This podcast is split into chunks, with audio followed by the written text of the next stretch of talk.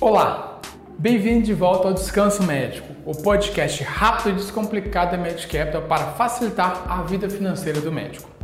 Eu sou Gustavo Bonfim, CEO e cofundador da Medcapital, e neste segundo episódio da nossa série sobre imposto de renda, vamos falar sobre as obrigatoriedades na declaração de imposto de renda, bem como como funciona o processo para declarar isenções, imposto a pagar no ajuste ou restituição.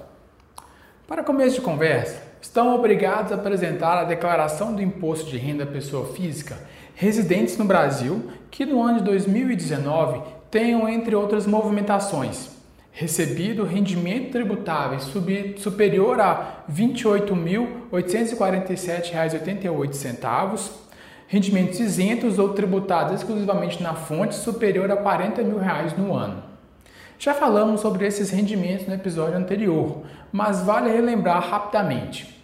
Rendimentos tributáveis são rendimentos que o médico teve na sua pessoa física, referentes a um vínculo de trabalho, seja ele assalariado, concursado ou autônomo.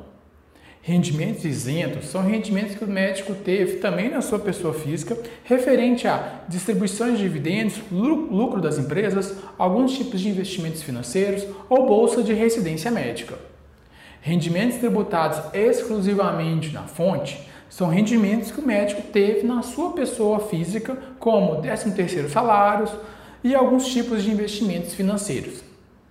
Além disso, são obrigados a declarar contribuintes que tenham apurado ganho de capital na alienação de bens ou direitos, né, venda de, disso, né, ou realizado operações em bolsas de valores, ações, câmbios, derivativos tenha posse ou propriedade de bens ou direitos de valor total superior a 300 mil reais.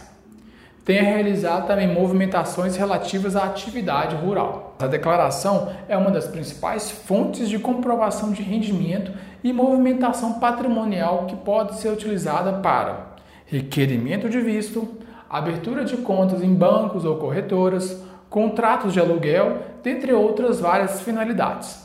Então, mesmo contribuinte não se enquadrando nos critérios de obrigatoriedade de entrega do imposto de renda, é importante entregar a declaração. No caso do médico, qual caso ele, né, o médico, né, não seria obrigado a declarar?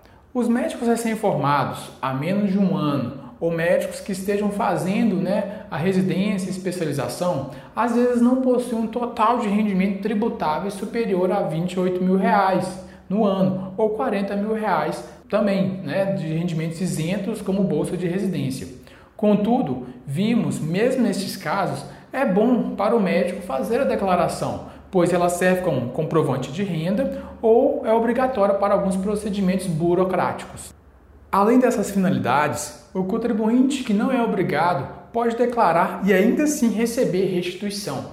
Isso ocorre nos casos em que teve imposto retido ao longo do ano, calculado em cima de uma base de cálculo bruta, isso é, sem levar em consideração as deduções legais, ou também aquele médico que formou no meio do ano, por exemplo, e teve um período de trabalho menor que todo o ano calendário. Vamos falar então da restituição.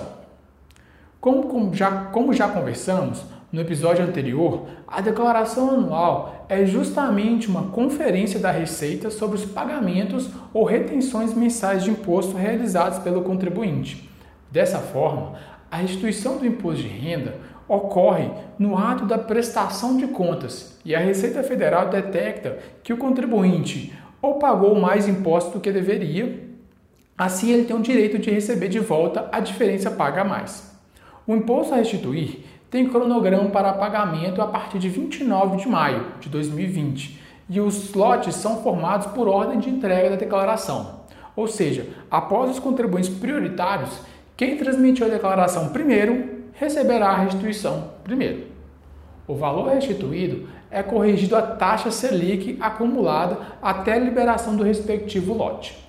A restituição é paga pela Receita Federal através do crédito na conta corrente ou poupança de titularidade do contribuinte que é, foi informado na própria declaração. No nosso site temos uma calculadora de impostos de renda, de imposto de renda para o médico. Com ela, o médico consegue verificar a partir dos rendimentos e deduções mensais se ele tem imposto de renda a pagar ou imposto a restituir. E também acontece o contrário da restituição, isto é, no ato da prestação de contas, a Receita Federal detectou que o contribuinte pagou menos impostos do que o devido.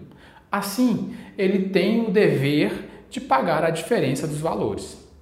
O imposto a pagar tem como vencimento principal o último dia do mês de abril.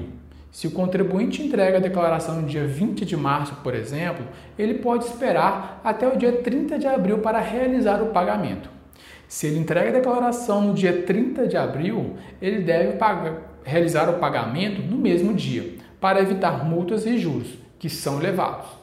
Ao contribuinte que entrega a declaração até o final de março, a Receita dá a opção de pagamento via débito automático em conta bancária.